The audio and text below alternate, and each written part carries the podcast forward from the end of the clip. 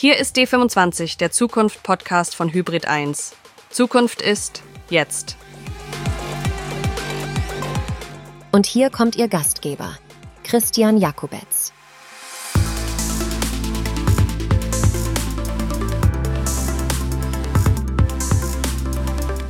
Immer dann, wenn ein altes Jahr langsam zu Ende geht und das neue dann allmählich vor der Tür steht. Immer dann also ist auch so die Zeit, in der man ein bisschen darüber nachdenkt. Nämlich, wie war das alte Jahr, was wird die Zukunft bringen?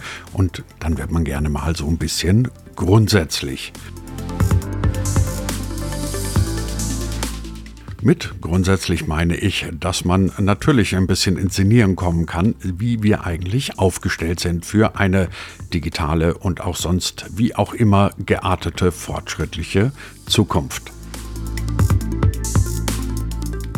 Dabei geht es nicht nur um Technologien, das natürlich auch, sondern ebenfalls um so eine Art innere Verfasstheit soll heißen, sind wir überhaupt bereit für solche Veränderungen? Wo steht unsere digitale Gesellschaft überhaupt? Tja, und nachdem dieser Jahreswechsel bald wieder bevorsteht, dieser Podcast D25 heißt und bei dessen Gründung irgendwann mal die Idee war, da war, die Perspektiven für ein Jahr 2025 aufzuzeigen und dieses Jahr 2025 auch gar nicht mehr so weit weg ist. Das alles also ist Grund genug, heute mal so eine eher grundsätzliche Folge über das Große und Ganze zu machen. Zu Gast in dieser Folge haben wir heute jemanden, der sich seit vielen, vielen Jahren mit dem Thema digitale Gesellschaft auseinandersetzt, in den letzten Jahren dann bevorzugt mit einem Fokus auf die Arbeitswelt, auf die Human Resources, wie das inzwischen im Neudeutsch so schön heißt. Sein Name ist Harald Fortmann und wenn das schon mal als kleiner Spoiler, wenn Harald Fortmann sozusagen eine Zeugnisnote, ein Arbeitszeugnis für das digitale Deutschland an der Schwelle zum Jahr 2024 vergeben sollte, dann wäre das, so habe ich zumindest verstanden, bestenfalls eine 3 minus. Warum das so ist und wie wir das vielleicht ändern und besser machen könnten, das alles jetzt gleich in der neuen Folge von D25. Das alles natürlich nicht ohne einen freundlichen Hinweis auf die Leute, die diesen Podcast erst möglich machen. D25 wird präsentiert von unserem Partner Digital Publishing Report. Tja, und dann fehlt nur noch der Hinweis, dass ihr D25 überall da kriegt, wo ihr gute Podcasts bekommt. So, genug geredet, jetzt knapp 30 Minuten. Harald Fortmann. Ich wünsche eine erkenntnisreiche halbe Stunde. Herr Fortmann, ich würde gerne mit Ihnen zum Anfang über zwei Beobachtungen sprechen, die ich jetzt in den letzten Tagen mal mehr oder minder zufällig gemacht habe. Das eine war ein Video, das nicht nur ich gesehen habe, sondern viele andere. Es lief nämlich ziemlich viral. Das Video stammte von einer TikTokerin und die TikTokerin, eine junge Frau, hat sich nicht nur lautstark, sondern auch sehr tränenreich darüber beklagt, 35 Stunden arbeiten zu müssen, dafür nur lächerliche 30 Tage Urlaub zu bekommen und das für eine hundsmiserable Bezahlung von 2500 Euro. Wir reden von einer Studienein, äh, nein, von einer Job-Einsteigerin, so muss ich sagen. Das ist wichtig zu wissen. Das zweite, ein Buch hat jetzt einen Buchpreis bekommen. Fragen Sie mich bitte nicht welchen. Dieses Buch heißt, dieses Buch heißt, ähm, die Welt geht unter und ich muss arbeiten mit so einer Mischung aus gefühlten Fragezeichen und Ausrufezeichen dahinter. Inhalt des Buches ist es, dass eigentlich die Fünf-Tage-Woche unzumutbar sei und das Arbeiten als solches eigentlich auch. Und dann habe ich mir gedacht, wir stehen ja irgendwo in Deutschland, nicht nur in Deutschland, irgendwo so vor der Aufgabe, den Wandel zu einer digitalisierten Gesellschaft hinzukriegen. Und ich dachte mir dann im Hinterkopf, das könnte mit diesem Personal schwierig werden. Habe ich einfach eine verzerrte Wahrnehmung, ein bisschen Pech gehabt oder haben wir tatsächlich ein Problem, das ein Stück weit auch auf die Menschen zurückzuführen ist? Das ist eine sehr gute Frage und ich glaube, wie bei so vielen Sachen muss man natürlich immer so ein bisschen die, diese juristische Antwort wählen, das kommt drauf an. Es ist schon so, dass es zu beobachten ist, dass in Deutschland ein Großteil oder eine, so, eine, so, eine, so eine Bewegung gibt ähm, hin ähm, zu einer, sag ich mal, sehr gefälligen Art und Weise, wie man über Arbeit denkt und wie man sie angeht und dass man eben der Meinung ist, dass auch eine Vier-Tage-Woche bei vollem Lohnausgleich für jeden Arbeitgeber möglich sein muss und dass, dass der Mindestlohn auch immer weiter angehoben werden kann. Äh, dass dann Inflation dazukommt und das wie das Ganze ja so ein, so, eine, so ein Teufelskreis ist, ne? je höher ich die Gehälter setze, desto höher geht auch die Inflation irgendwo, weil irgendwo müssen die Firmen, Firmen das auch wieder verdienen. Das scheinen die Leute irgendwie vergessen zu haben in letzter Zeit. Und meine große Hoffnung war, dass wir durch die gewisse Rezession, die wir in diesem Jahr ja auch erleben, vielleicht auch wieder auf den Boden der Tatsachen zurückkommen und merken, naja, so gemütlich und warm haben wir es auch nicht in Deutschland und es kann auch mal ruppelig werden. Aber zumindest momentan ist, ist davon nichts zu sehen. Ähm, ich kenne das, das Buch von Sarah Weber, ich habe es gelesen, ich hatte Sarah Weber auch schon bei einer meiner BDU-Veranstaltungen als, als Gast vor Ort und ich, ich bin da so zwiegespalten. Ich bin großer Freund des, des New Works und war einer der, der frühen Verfechter eigentlich dieser, diesen Gedankengang. Ich habe auch mal gesagt, wir müssen Arbeitszeit und Ort liberalisieren. Wir müssen eigentlich durch die Digitalisierung, die wir ja auch möglich machen können. Und letztendlich ist auch diese ganze Entstehung von, von New Work ja auch, mal abgesehen von von, von dem ursprünglichen, sagen wir, Gründer dieses Wortes, ja, vor allem von der digitalen Bohème in den 90ern erfunden worden, wo er gesagt hat, wir können eigentlich von überall aus arbeiten, weil wir haben ja die Geräte dafür und die Tools und so weiter. Und das hat sich ja immer weiterentwickelt. Das heißt, wir haben eine unglaubliche Arbeitsorts- und Zeitflexibilisierung, die durch Digitalisierung möglich ist. Aber das heißt ja nicht, dass wir weniger oder eben nicht mehr arbeiten müssen, sondern dass wir anders arbeiten können. Und das ist irgendwie ein bisschen vergessen worden. Und durch eine Trauma, durch ein eigenes persönliches Trauma von Sarah Weber ist dieses Buch entstanden. Sie selber hatte ja auch einen Burnout und, und äh, daraus ist dann diese Idee entstanden, äh, dieses Buch zu schreiben. Und äh, so sehr ich sie schätze, muss man sagen, hat sie in ihrem Buch auch immer gesagt, wir wollen nicht mehr so arbeiten, wir wollen. Hat immer von, von, all, von der Allgemeinheit gesprochen. Ich finde, das ist genauso gefährlich wie, äh, oder einfach ein gefährlich wie die Frage, die Sie gerade gestellt haben. Ja, sind jetzt alle so? Und da muss ich ganz klar sagen, nein. Ja. Was wir aber sehen, ist ähnlich wie auch mit, mit dem mit Arm und Reich, na, überall gehen die Scheren eigentlich immer weiter auf. Und es gibt die, die wirklich Lust haben zu husteln, die Lust auf Leistung haben, die Lust haben auf Karriere und weiterzumachen. Und es gibt die, die sagen, nee, Arbeit ist die Pest und eigentlich will ich es gar nicht. Und dazwischen gibt es irgendwie gefühlt gar nichts mehr. Und das ist das, was mich so ein bisschen erschrickt, dass, dass wir da auch da wieder so stark in die Extreme reingehen und eigentlich wieder verstehen lernen müssen, dass irgendwo Leistung dann auch Geld bringt. Die TikTokerin, zweieinhalbtausend Euro im Monat für ein, ich weiß jetzt nicht, ob das Brutto oder Netto war, aber für einen Berufseinstieg ist relativ gering, das, das muss man sagen. Da sind die Gehälter heute einfach ein bisschen höher. Ja, aber ne, das ist, kann man sicher dazu verdienen. Und das, glaube ich, müssen die Leute auch verstehen. Wenn ich Leistung bringe, dann verdiene ich auch Geld. Und das, ich habe noch nie in meinem, in meinem ganzen Leben erlebt, dass das nicht so ist, sondern eine Leistung wird auch belohnt am Ende des Tages. Aber man muss vielleicht mal in Vorleistung gehen und nicht erst viel verlangen und dann vielleicht was bringen, was momentan so ein bisschen der Trend eigentlich in einer gewissen Generation ist. Ich würde, bevor wir möglicherweise noch über Menschen weitersprechen, gerne einen kleinen Schlenker machen, weil Sie das Stichwort jetzt gerade in die Runde geworfen haben, nämlich das der New Work. Und ich habe den Eindruck, dass viele Debatten bei der ganzen Geschichte ein bisschen daran kranken, dass in diesen großen Topf New Work ganz viele Sachen reingeworfen werden und das eigentlich nicht mehr differenziert wird. Also die einen verstehen unter New Work ja anscheinend schon, du sitzt jetzt an einem Küchentisch mit deinem Laptop und nicht mehr in deinem Büro und das ist dann schon New Work. Die anderen sagen, sagen, New Work ist, wenn ich weniger arbeiten muss. Die Übernächsten sagen, also New Work ist, wenn ich von meinem Arbeitgeber wahnsinnig wertgeschätzt werde. Und jetzt bin ich kein HR-Experte, um Gottes Willen nicht, aber ich sitze dann immer davor vor diesem Begriff und denke mir, was zur Hölle soll dieses New Work jetzt eigentlich sein? Können Sie es mir erklären? Es ist schwierig. Es gibt einmal diese Philosophie des, des New World von, von Friedrich Bergmann. Das ist so die, die enge Zeichnung. Ich glaube, die sieht aber kaum noch einer. Und ich glaube, davon muss man ein bisschen weggehen. Und New Work ist in der Tat ein Buzzword geworden und äh, unter anderem ja auch ein, ein, Firmenbegriff. Ich glaube, das, das hätte schon nicht passieren dürfen, dass eine Firma das als, als Holdingnamen benutzt. Aber äh, das ist eine andere Diskussion, die ich ja auch lange geführt habe zu dem Zeitpunkt.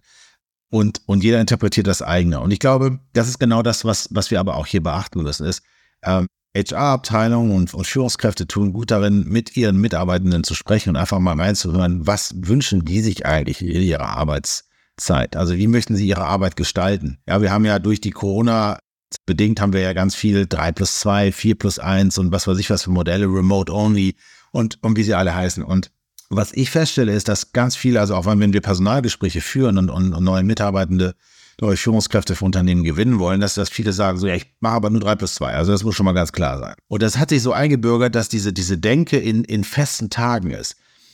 Und wir hatten ein Unternehmen, Stuttgarter Raum, was in einer sehr starken Wachstumsphase ist und gesagt hat, nee, wir brauchen die Leute vor Ort, wir können nicht drei plus, also wir können drei plus zwei anbieten, aber es macht keinen Sinn für uns als Unternehmen. Und letztendlich sind wir dann auch stärker mit, mit der, mit der letztendlichen Kandidatin aus Gespräch. Aber warum willst du denn unbedingt drei plus zwei? Und am Ende des Tages kristallisierte sich heraus, eigentlich will sie Flexibilität. Und ich glaube, das ist genau dieser, dieser Gedankengang, der auch mit New Work und mit diesen ganzen Systemen, die da durch Corona entstanden sind, so ein bisschen verloren gegangen ist. Es geht uns eigentlich darum, immer flexibler zu sein und eine Work-Life-Integration, nicht Balance, das ist schon lang vorbei, aber diese Integration eben von Leben und Arbeit zu forcieren und die muss jeder für sich definieren, weil die ist auch unterschiedlich im jeweiligen Lebensstadium. Ne? Wenn ich mein eigenes Leben anschaue, früher, als noch keine Kinder da waren, habe ich ganz anders gearbeitet, als dann die, die Kinder kamen, sie jung waren, jetzt sind sie älter, brauchen mich eh weniger, kann ich wieder mehr arbeiten. Also das hängt einfach von der jeweiligen Lebenssituation des, des Mitarbeitenden, des Menschen ab. Und darauf muss ich eigentlich als Arbeitgeber versuchen einzugehen und Konsens zu finden. Und das ist eigentlich genau die HR-Arbeit, die früher auch immer gemacht wurde. Man spricht mit dem Mitarbeiter, geht auf seine Situation ein und versucht eben den Arbeitsplatz so flexibel wie möglich zu gestalten. Und wir dürfen auch nicht vergessen, das ist einfach eine Elite-Diskussion, die wir hier führen. Ja, der Großteil der, der Mitarbeitenden in Unternehmen kann diese Diskussion gar nicht führen, weil diese stehen an irgendeiner Maschine und müssen einen Knopf drücken oder irgendwas ziehen oder was auch immer machen. Die können nicht die Maschine mal eben mit nach Hause nehmen und sagen, heute mache ich mal Homeoffice. Und deshalb kritisiere ich auch immer solche Bücher, wie das von Ihnen angesprochene von Frau Weber und so weiter. Das ist einfach nur so eine LinkedIn-Bubble. Ja, das ist einfach nur White Collar und viele, viele Berufe. Ja, und gerade die Berufe, die so unter Druck stehen, wie die Pflege, wie, wie auch der Einzelhandel, ja, die werden überhaupt nicht in dieser Diskussion berücksichtigt. Und das finde ich absolut falsch. Da kann ich Ihnen nur von Herzen recht geben. Meine Frau ist Lehrerin an einer Mittelschule, das was früher die Hauptschule war. Und wenn Sie dort die Diskussion über New Work führen, dann werden die wahrscheinlich alle nur völlig entgeistert den Kopf schütteln und sagen, was ja, reden die können denn die Kinder ja mal mit nach Hause nehmen am Küchentisch. ja, genau. ja. Naja, und auch, auch die, die, die Leute, die da jetzt noch in den Klassen sitzen, demnächst ins Berufsleben gehen, das ist ja für die überhaupt gar keine Option. Darüber wird nie gesprochen werden. Aber lassen ja. Sie uns trotzdem noch mal gerne ein bisschen bei dieser Elite-Diskussion bleiben, weil ich einen Widerspruch auch noch entdeckt mhm. habe, zumindest für mich, bei dem ich mir denke, das ist interessant, den verstehe ich nicht ganz.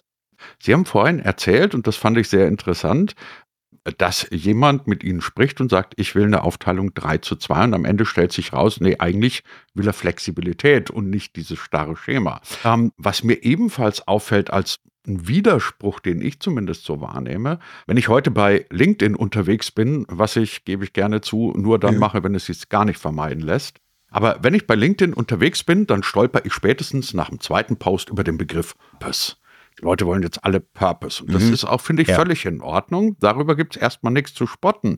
Aber auf der anderen Seite wundere ich mich dann, dass viele Leute in ihrer Arbeit Purpose haben wollen und gleichzeitig aber von ihrem Arbeitgeber verlangen, du musst der sein, der mir diesen Purpose bietet. Und ich, alter und wahrscheinlich hoffnungslos aus der Zeit gefallener Sack, denk mir immer, na, wenn du so viel Purpose haben willst, was hältst du davon, dass du dir den selber beschaffst, dass du selbstständig wirst, dass du dein eigenes Ding machst? Also mir fehlt, um diese lange Rede ein bisschen zusammenzufassen, auch ein bisschen der Innovations-, der Gründergeist. Also mir geht es nicht in den Kopf, wie ich heute zu einem Arbeitgeber gehen kann und sage, du musst dafür sorgen, dass ich in meiner Arbeit Purpose finde. Nee, muss, muss er nicht, oder? Nee, muss er definitiv nicht. Und uh, Love it, leave it, change it, ne, heißt es ja auch so schön. Also ich glaube, wir sind in, auch, auch trotz Rezession in diesem Jahr, sind wir ja in einer, in einer Lage in Deutschland, dass die meisten Menschen einen Arbeitsplatz finden, die Arbeitslosenquote ja sehr gering ist und, und wir wirklich auch die Wahl auch haben. Ne? Also es gibt ja einen Großteil der Unternehmen, die nach wie vor händeringend nach, nach Personal sucht und wenn, wenn mir der Purpose in meiner Rolle, in meinem Job fehlt, dann muss ich mich vielleicht mal aufmachen und einen neuen Arbeitgeber suchen oder eine neue Beschäftigung suchen. Ich glaube, das ist eine gewisse ja, Faulheit oder, oder Gemütlichkeit eben auch dieser Leute, die dann sagen so, nee, ja, gib mir, ne, gib mir Geld, gib mir Philippisierung, gib mir Purpose und so weiter. Also nicht jeder muss sich selbstständig machen, nicht jeder ist auch in der Lage, unternehmerisch tätig zu sein und irgendwo müssen wir ja auch noch Mitarbeitende finden, weil das, sonst wären wir alles nur noch One-Man-Shows was, was man ja so zum Beispiel im Handwerk ja sehr stark beobachten kann. Da gibt es ja noch die, ein Kunde von mir nennt das immer die, die White Van Man, also diese Solo-Selbstständigen mit ihrem, mit ihrem weißen Mercedes Vito, die da rumfahren und, und nicht mehr die Betriebe, die 20, 30 Leute haben. Und das wollen wir ja nicht in allen, in allen Bereichen haben, sondern wir brauchen ja auch Firmen, die eben auch mit mehreren Mitarbeitenden dann irgendwie auch arbeiten können. Und nicht jeder ist unternehmerisch auch fähig, das zu leisten. Aber Äh, nichtsdestotrotz muss ich ja einfach überlegen, so, wo ist mein Purpose? Und ich finde diesen Begriff auch immer unglaublich hochgelegt, weil nehmen Sie mal jetzt meinen Beruf, Personalberatung.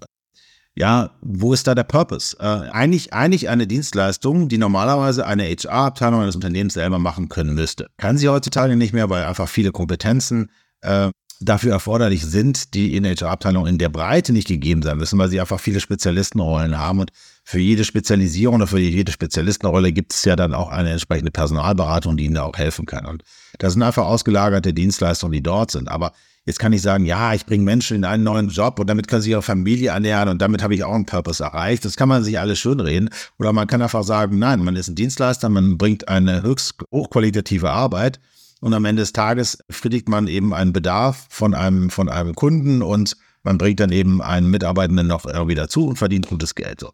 Wo suchen wir uns unser Purpose? Wir haben einfach gesagt, wir machen einen Anteil unserer Gewinne, äh, geben wir zurück an die Gesellschaft und äh, spenden das, beziehungsweise arbeiten dort eben auch in karitativen Zwecken mit und haben verschiedene Sachen, die wir unterstützen, nicht nur eben durch Geld, ne, weil wir immer sagen, wir machen es nicht wie Oma Erna, die einfach nur was spendet, sondern wir machen dann auch irgendwas und dieses Jahr habe ich mich zum Beispiel bei den Special Olympics in, in Berlin beteiligt und so weiter. Und meine Kolleginnen machen ebenso solche Themen. Und das ist dann eben das Ding, wo wir sagen, unser Job ermöglicht es uns, Rücklagen zu bilden, die wir dann wieder an andere gute Zwecke weitergeben können. Und damit haben wir unseren Purpose geschaffen. So, da haben wir dann eben für uns das so definiert. Und ich glaube, das ist genau das, was, was jeder für sich machen muss. Ist der Job wirklich der Purpose? Mache ich einfach nur einen Beruf, der mir Spaß macht und der der mir erstmal ein Einkommen bringt und kann daraus eben irgendwie in meiner Freizeit was Ehrenamtliches machen. Das ist genauso ein Purpose, der muss nicht unbedingt im Beruf sein. Wenn es danach geht, kann ich Sie beruhigen, dann müsste ich mir eigentlich schon lange die Kugel geben, weil bei uns in der Familie, Frau ist Lehrerin, hat einen Purpose, Tochter studiert Medizin, wird auch mal einen Purpose haben und ich mache Podcasts und jetzt sagen Sie mir den Purpose eines, eines Podcasts, der ist überschaubar groß, wenn man es mal so ganz nüchtern ja, betrachtet. Ja. Ne? Aber ja, lassen Sie uns absolut. trotzdem mal ein bisschen darüber reden, was das, wenn man das alles so ein bisschen weiterdenkt, für eine zukünftige Klammer auf, digitale Gesellschaft in Deutschland bedeutet. Nicht nur für die digitale, aber wenn wir von Zukunft reden, dann ja. hat das ja immer sehr viel auch mit Digitalisierung zu tun. Nach meinem Eindruck, und ich betone nochmal, ich gebe gerne zu, der kann durchaus verzerrt sein, habe ich immer so ein bisschen das Gefühl, wir haben es hier mit so einer bisschen räge gewordenen Gesellschaft zu tun. Also kleines Beispiel, ich habe vor ein paar Jahren mal einen neuen Personalausweis ausgestellt bekommen und dann hat mir der Mensch im Rathaus ganz stolz erzählt, dass er jetzt irgendwie ganz viele digitale Zusatzfunktionen hätte und ich künftig quasi nie wieder aufs Rathaus gehen muss, sondern einfach nur meinen tollen Personalausweis verwende und dann kann ich das alles digital machen. Verwendet habe ich das bis jetzt genau null Mal weil ich immer noch keine Anwendung gefunden habe, die ich mit meinem Personalausweis in irgendeiner Weise machen könnte. So, das könnten wir jetzt wahrscheinlich Ewigkeiten weiterführen, dieses Spiel, und darüber reden, wie analog und wie teilweise digital rückständig wir in diesem Land immer noch sind, zumindest nach meiner Wahrnehmung.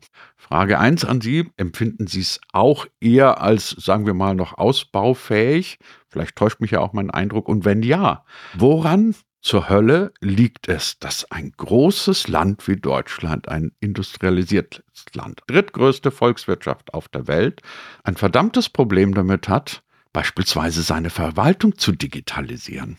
Ja, das ist eine sehr gute Frage. Mit, mit dem Personal muss ich auch gerade nachdenken, habe ich da schon mal was mitgemacht. Und tatsächlich, ich habe einmal ein, ein, ein Kraftfahrzeug umgemeldet. Das ging tatsächlich mit dem, mit dem Personalausweis. Und ich habe gerade vor kurzem eine polizeiliche Anzeige aufgeben müssen. Und das konnte ich dann auch, indem ich diesen Personalausweis einlese, konnte ich es digital machen. Dann kam aber der Anruf aus der Polizeidienststelle, ich möchte doch nochmal vorbeikommen, weil sie könnten das nicht verarbeiten. Also Irgendwo hakt es dann am Ende des Tages doch noch. ähm, ja, wir sind, wir sind rückständig und ähm, ähm, das massiv und das seit Jahren. Und wir erholen uns noch nicht davon und ganz im Gegenteil, wir kürzen jetzt sogar die Budgets für, für alles, was an Digitalisierung angeht. Ich glaube, das hat verschiedene, verschiedene Hintergründe. Zum einen sind wir geht das aus allen Hut, ja, und, und, und, und Veränderungen in einem Zustand des, des Wohlstandes sind immer schwieriger als in einer Veränderung der Not. Dann, wenn man sieht, also was, was die habe heute Morgen gerade noch einen Bericht über die, die Ukraine und ihre EU-Teilnahme gelesen, wie viel dann doch trotz der Kriegssituation jetzt innerhalb der letzten neun Monate umgesetzt werden konnte, um eben auch die regulatorischen äh, Zugangsregelungen zur EU eben auch zu befriedigen. Es ist unfassbar, ja, was die geschafft haben in, in der kurzen Zeit, trotz eines verheerenden Krieges dann zu schaffen. Da frage ich mich, warum schaffen wir es denn nicht in unserem Wohlstand überhaupt die kleinsten Sachen zu bewegen? Und stattdessen reduzieren wir genau an, an der Stelle noch die Budgets, die dafür zuständig werden. Das andere ist, glaube ich, auch, dass wir auch eine Politik der alten Säcke haben, wie es immer so schön heißt. Das sind nicht gerade die innovativsten Menschen, die dieses Land führen und dementsprechend auch nicht unbedingt von oben herab auch die Direktiven auch kommen zu digitalisieren. Ich fand es sehr beeindruckend, wie sowohl der, der letzte wie auch der derzeitige Gesundheitsminister zumindest in der Gesundheitsbranche doch mal endlich Gas gegeben haben, auch wenn das nicht alles erfolgreich ist und man auch wieder totreden kann, aber zumindest hat man gemerkt, es kommen deutliche Bewegungen rein, auch teilweise zum Widerstand der, der Ärzte und Krankenkassen und Apotheken. Aber mittlerweile ist, ist ja doch, sind wir ein paar Schritte voran und ähm, die, die, gerade die Krankenkassen, das erleben wir, weil wir einige da als Kunden haben, investieren gerade massiv auch in die Digitalisierung. Und wenn Sie schauen, wie viele Briefe da pro Tag auch noch per Hand digitalisiert werden in solchen Krankenkassen, glaube ich, sind da auch riesen Einspareffekte, die dort erzielt werden können. Also das heißt, es muss irgendwo immer so der Druck von irgendwo herkommen, damit überhaupt was passiert. Und das ist eigentlich schade. Ich habe ja mal ein Buch geschrieben zum oder herausgegeben zum Thema Digitalisierung im Mittelstand und habe da sehr bewusst nur Fälle aufgezeigt, die es geschafft haben. Weil ich gesagt habe, wir können die ganze Zeit lamentieren und sagen, ja, die sind so weit hin und der Mittelstand kommt ja nicht nach und die Konzerne sind viel zu träge und die Speedboote kommen. Wie wir sehen, die Startups kommen nicht weit. Ja, also gerade in der jetzigen Situation, wo kein Geld mehr kommt, sehen Sie, wie die alle aber puff, puff, puff machen und nicht mehr existieren. Was bleibt denn die großen alten Konzerne? Also irgendwo ist die Deutschland AG schon noch extrem mächtig. Das dürfen wir nicht vergessen.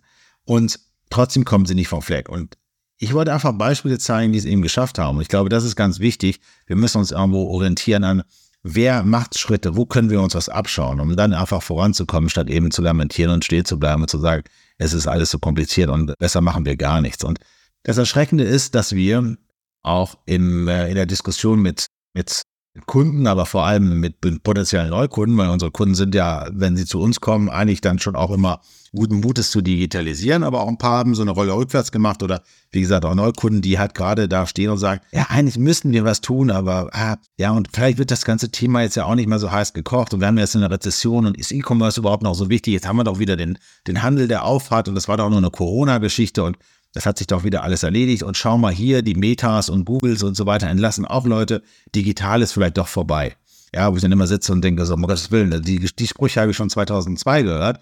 Und jetzt sind wir 20 Jahre später oder 20 Jahre später kommen dieselben Sprüche auf. Und da merkt man, dass immer wieder so eine Abwehr dagegen diese Veränderung auch ist. Und die Leute irgendwo auch eine Angst haben, obwohl sie am Ende des Tages selber ihr iPhone nicht mehr aus der Hand geben wollen. Das ist das, was ich immer so, so, ähm, so widersprüchlich finde, dass die sagen, so, ich verlasse, also alles ist mir in meinem Handy drin, demnächst ja auch, wie man vor kurzem lesen konnte, der Personalausweis, der ja endlich auch diese Funktion dann auch haben wird, dass er komplett im iPhone drin ist. Vielleicht wird dann auch die, die Dienstleistung mehr möglich sein. Aber das auf der einen Seite nutzen, aber auf der anderen Seite für das Unternehmen und vor allem auch für die, die für die Verwaltung das bloß nicht vorantreiben. Und äh, ich glaube, wir brauchen einfach, ich meine, wir brauchen einfach mal wieder eine ordentliche Krise, damit wir vielleicht auch wieder wach werden und, und, und da ins, ins, ins Agieren kommen. Jetzt haben wir so eine Mini-Krise, es passiert noch nicht viel, aber schauen wir mal, was die nächsten Jahre so bringen, ob wir vielleicht hier noch wach werden. Und ich baue da auf eine, auf eine zukünftige Regierung, die vielleicht dann auch mehr in diese Richtung hat und denkt, als die jetzige der mal vieles zugetraut hat, aber die letztendlich nicht viel auf die Reihe gemacht. Das Lustige ist, Sie haben jetzt zwei Punkte angesprochen. Wenn uns jetzt jemand zuhört und meine folgenden Themen hört, dann würde sie denken, ach, ja. das haben die doch vorher abgesprochen. Aber lustigerweise haben Sie jetzt noch zwei Punkte genannt, die ich zumindest gerne loswerden würde. Das eine, Sie haben jetzt gerade mhm. nochmal von der Politik, von der Regierung gesprochen und ich habe eine mhm. interessante Anekdote. Ich lebe hier im Bundesland Bayern. Wir hatten vor kurzem Landtagswahlen. Nach allen Landtagswahlen gibt okay. es Koalitionsverhandlungen, auch in Bayern inzwischen. Und die CSU koaliert dort mit den Freien Wählern. Die sind ein kleines bisschen stärker geworden als bei der letzten Wahl und haben dann gesagt, dafür möchten wir ein Ministerium mehr als bei der letzten Wahl. Okay. Und dann hat man das halt dann ausgekungelt, welches Ministerium die Freien Wähler kriegen, beziehungsweise erst hieß es, sie kriegen gar keins mehr. Dann haben sie doch eines mehr gekriegt und die CSU hat sich danach hingestellt und hat gesagt, na ja, aber die wichtigen Ministerien, die Kernministerien, die sind ja alle bei uns geblieben. So, und jetzt dürfen Sie raten, welches Ministerium die Freien Wähler mal eben dann bekommen hat, von dem die CSU gesagt hat, na ja gut, das ist nicht so wichtig. Das war das Digitalministerium, das wiederum die Freien Wähler mit jemandem besetzt haben. Nix gegen den jungen Mann, aber von dem ich noch nie gehört habe, dass da irgendeine Digitalexpertise hätte. Er war Ja. bis jetzt Geschäftsführer der Fraktion im Landtag und wurde jetzt für fleißiges Arbeiten belohnt. Und dann dachte ich mir irgendwie, naja, solange die Politik ein Digitalministerium als das Ding ansieht, dass man halt dann den freien Wählern gibt, damit die eine Ruhe geben, haben wir vielleicht ein Problem. Das Zweite, und das finde ich deutlich interessanter, da würde ich auch Ihre Einschätzung gerne nochmal dazu hören. Sie haben gerade gesagt, vielleicht brauchen wir nochmal eine Krise. Und wie es der Zufall Ja. so haben will, habe ich letzte Woche in unserem Newsletter, den wir immer rausschicken, mich mal mit dem Thema Post-Corona beschäftigt, weil ich zufällig beim Aufräumen über ein Buch gestolpert bin, das ich mir während der Corona-Krise gekauft hatte von Scott Galloway und der den Entwurf einer Post-Corona-Gesellschaft dort skizziert. Also was wird alles sein, wenn Corona mal vorbei ist? Und davon eingetroffen ist so gut wie nichts. Also es gibt ja nicht mal mehr, oder zumindest in den meisten Fällen nicht mal mehr das gute Click and Collect, was ich übrigens für gar keine schlechte Einrichtung gehalten habe und was in den USA seit ungefähr 1000 Jahren Standard ist. Du bestellst etwas online und holst es halt dann im Laden ab. Ist bei uns alles wieder rückgängig gemacht worden, so wie Sie es gerade geschildert haben. Und ich dachte ja auch mal, Gut, wenn Corona, das schiebt ja jetzt die Digitalisierung wahnsinnig an. Ne? Da gab es ja mal den schönen Begriff der Zwangsdigitalisierung. Und ich habe so den Eindruck, momentan geht so das große Aufatmen durch die Gesellschaft, dass sie sagen, Gott sei Dank, dass das vorbei ist. Jetzt können wir unsere Zoom-Calls wieder wegschmeißen. In den Schulen müssen wir auch nicht mehr über digitale Bildung reden und Click und Collect machen wir jetzt auch nicht mehr. Was mich wieder ein kleines bisschen daran zweifeln lässt, dass das nach der nächsten Krise, die ja irgendwann mal kommt, muss ja keine Pandemie sein, dass sich das ändern wird. Oder sehe ich das jetzt wieder zu pessimistisch? Nein, bin ich, bin ich bei Ihnen. Und das ist, wir, wir haben auch, damals, äh, lustigerweise haben wir gesagt, wir müssen es beeilen, weil die, weil Corona geht ja schnell wieder vorbei und haben auch zu dem Thema rausgegeben mit vielen Autoren, die eben auch genau solche Sachen skizziert haben. Und wenn ich das auch äh, im Rückblick anschaue, ist, ist vieles davon ähm, ja nur temporär in Einsatz gewesen. Gar nicht mal, dass es nicht gekommen ist, sondern es war, es wurde dann auch mit heißer Nadel gestrickt. Und ich hatte so tolle Gespräche, die mich wirklich hoffen haben lassen. Ich habe einen Kunden, die hatten kurz bevor die Pandemie startete, hatten sie Office 365 einführen wollen, hatten die ganzen Seminare dafür geplant und diese riesen Pamphlete aufgebaut, die halt so eine IT-Abteilung früher mal aufgebaut hat. Und dann kam Corona und dann wurde entschieden, komm, wir schalten einfach live und, und gucken mal, dass die Mitarbeiter irgendwie damit klarkommen und wenn Fragen sind, haben wir ein Helpdesk. Und siehe da, selbst die größten Zweifler wurden auf einmal Fans von, von, von Teams und, und, und Kollaboration über, über Office 365 und alles funktioniert und man hat gemerkt, oh, wir haben uns ganz viel Geld für die Schulung eingespart, das ist gar nicht so kompliziert, selbst die großen Kritiker sind jetzt die größten Fans geworden, die vorher gesagt, was sollen wir denn hier rumchatten, die nutzen das die ganze Zeit. Also hatten sie sehr, sehr positive Erfahrung, haben gesagt, für zukünftige IT-Projekte machen wir uns gar nicht mehr so einen riesen Kopf vorne weg, sondern wir sagen einfach, macht mal, holen dann die Feedbacks ein und dann können wir immer noch korrigieren. Was passiert heute in diesem Unternehmen? Die haben wieder genau dieselben IT-Pläne, die sie früher hatten. Wir machen wieder Schulung über Schulung, dass die Mitarbeitenden das komplette System aus den Ohren raushängt und letztendlich nicht, ja, what you see is what you get, also wirklich mal was machen und dann sagen, ah, so funktioniert das und da kann ich was machen. Die sind ja alle mittlerweile eigentlich auch sensibilisiert, die mit digitalen Tools umzugehen. Und trotzdem hält man sie immer für völlig debil und, und macht da so Riesenschulungen, wo die Leute einfach am Schluss gar keine Lust mehr haben, das Tool zu benutzen. Und das ist immer wieder ein Phänomen, was wir in Deutschland beobachten müssen. Click und Collect, E-Commerce insgesamt. Ne? Es wurde auch wieder ja auch viel, stark reduziert. Also wenn Sie auch sehen, wie viele E-Commerce-Investitionen ähm, dieses Jahr laufen, es ist ein Gen Null ne, im Vergleich zu zum Vorjahr, das schon schlechter war als das Jahr davor. Also 21 war definitiv der Peak. Mittlerweile wird deutlich, deutlich weniger in E-Commerce investiert, weil es ja heißt, brauchen wir doch gar nicht mehr, ist doch alles vorbei, die Leute können ja wieder in den Laden kommen. Dass sich aber das Ganze nach vorne schieben muss, dass ich dadurch eben auch irgendwo letztendlich Kosten einsparen kann und so weiter, das wird irgendwie vergessen. In, in, in, äh, Im Mittelstandsdigitalisierungsboot hatte ich einen, einen Effekt. Ich hatte ein Interview mit einem Unternehmen aus Essen, die sind wir sind Marktführer im Bereich der, der Nicht-Normschrauben als Handelshaus. Ganz tolles Unternehmen, 28 Mitarbeiter, ganz klein, aber unglaublich erfolgreich in ihrem Bereich. Und da sagte mir der, der für Digitalisierung zuständige äh, Manager, was, was eigentlich so klar ist, aber was mich damals so, als, als wir das Interview gemacht haben, gesagt hat, da habe ich noch nie so richtig drüber nachgedacht. Er sagte, wir gehen in eine Abteilung rein, zum Beispiel in den Vertrieb und digitalisieren da zum Beispiel die ganzen Vertriebskommunikationen und so weiter und so fort, machen da also ganz viel, ganz, ganz großes Projekt, ein, ein Jahr lang, rollen das mit den Mitarbeitern aus und dann lassen wir sie aber erstmal ein Jahr in Ruhe, damit sie erstmal daran gewöhnen können und sie Feedbacks geben können, wir lernen können, was haben wir gut, was haben wir schlecht gemacht und dann in die nächste Iteration gehen und dann sagen, jetzt machen wir weiter in der Digitalisierung diese Abteilung. Und diese Pausen aber für die Mitarbeitenden einzuführen, zu sagen, so, jetzt hast du das neue System, gewöhn dich dran und dann machen wir erst den nächsten Schritt, hat sich als unglaublich erfolgreich gezeigt und ähm, hat gezeigt, dass wir auch Mitarbeitende dann eben nicht mit den Themen überlasten. Und da habe ich gedacht, so, das ist ein gutes Thema, weil da denkt keiner drüber nach. Weil wenn einmal dieser Zug ins Rollen kommt, dann kommt eigentlich ein System nach dem anderen und wird immer draufgeschnallt und draufgeschnallt, wie die Deutschen dann auch immer so sind in der, in der Prozessgebung, dann immer bis äh, absolut Optimum, statt mal zu sagen, halt, wir müssen auch mal wieder den Leuten auch mal Luft zum Atmen lassen, die nicht überfordern. Ich glaube, das ist ein Fehler, der in vielen, vielen Unternehmen falsch gemacht wird, dass dann einfach gleich von 0 auf 100 gegangen wird, statt wirklich in Iterationen zu denken und da voranzugehen. Ich glaube, dann würde sich das auch mehr etablieren und eben nicht als das Böse irgendwie, was irgendwo eingeführt wird, gesehen. Und mit der künstlichen Intelligenz kommen wir jetzt ja nochmal in eine ganz andere Richtung, die wir, wo wir einfach mit begleiten müssen. Der Bildungsbereich, und sagten Ihre Frau ist Lehrerin, das ist, glaube ich, Beruf, der momentan unglaubliche Veränderungen durchgehen müsste. Ja, viele machen es ja leider nicht, ne, aber müsste. Und ich war wirklich begeistert bei der Eröffnungsveranstaltung des diesjährigen Schuljahres.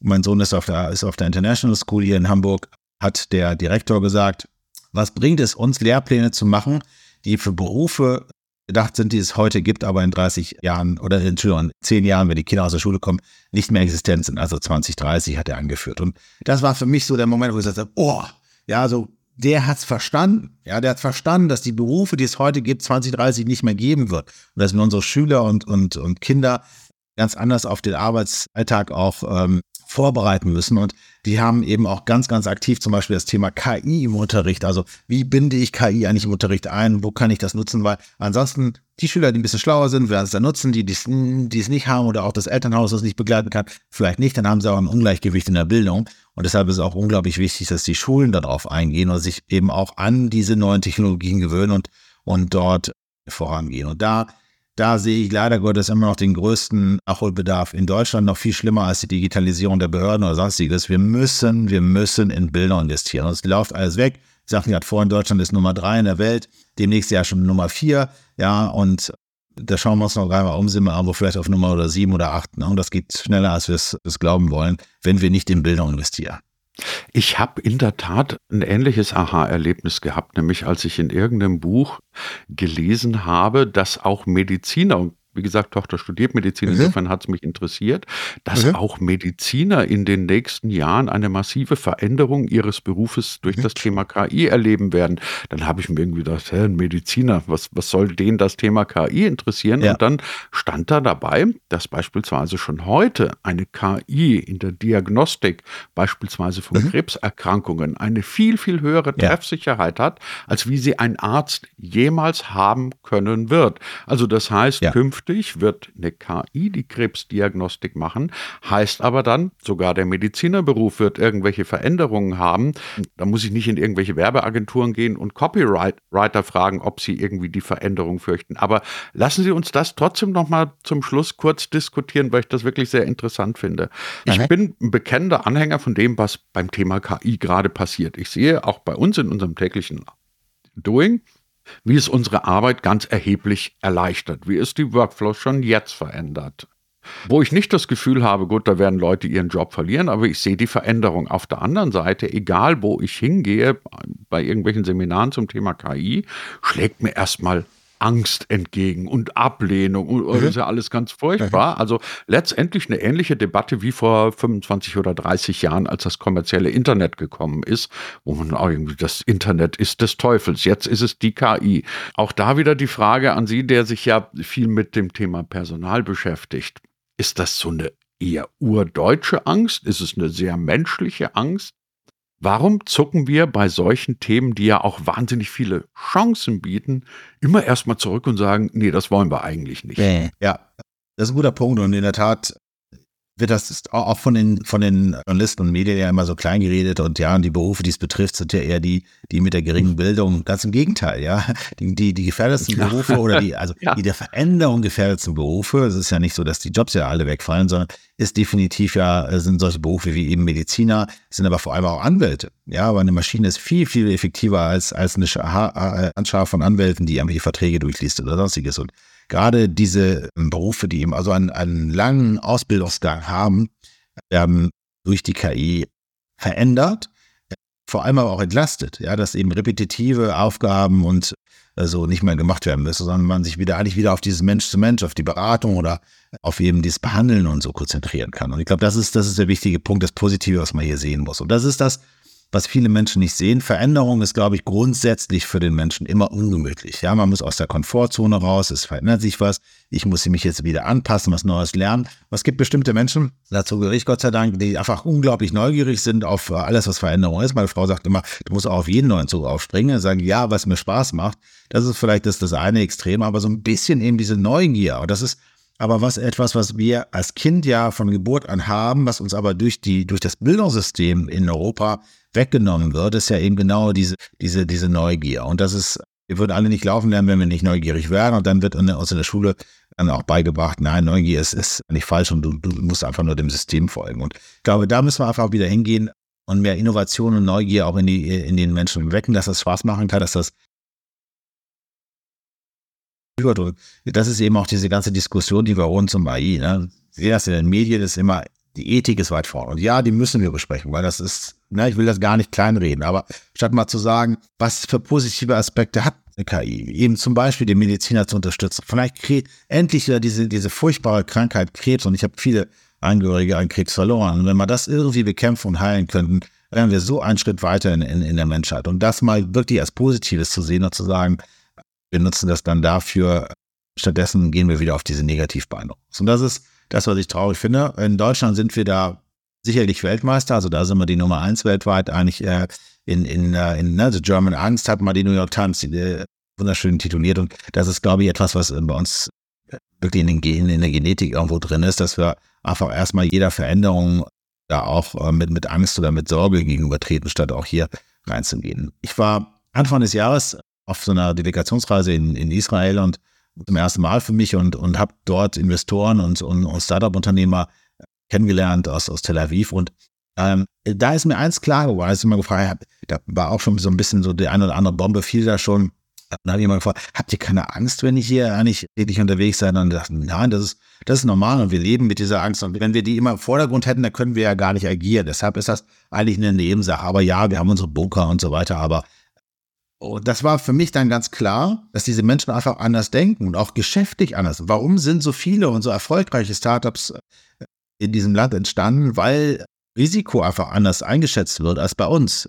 Und das macht sicherlich vieles aus. Und ich glaube, ich habe sehr viel für mich daraus mitgenommen, auch aus einer Reise nach China, wo auch Veränderung unglaublich schnell war, zumindest vor Corona. Jetzt ist es ja auch ein bisschen verändert, aber und da müssen wir uns vielleicht mal wieder an unsere an unsere Ursprünge, an unsere Nachkriegszeit, an das deutsche Wirtschaftswunder mal nachdenken, wie viel wir da auch stemmen konnten. Und ich glaube, da müssen wir irgendwie wieder zurückkommen, auch mit dieser Freude an Innovation, mit dieser Neugier für Neues, mit eben auch der, dem Wunsch, als, als deutsches Ingenieurland wieder führend auch zu sein.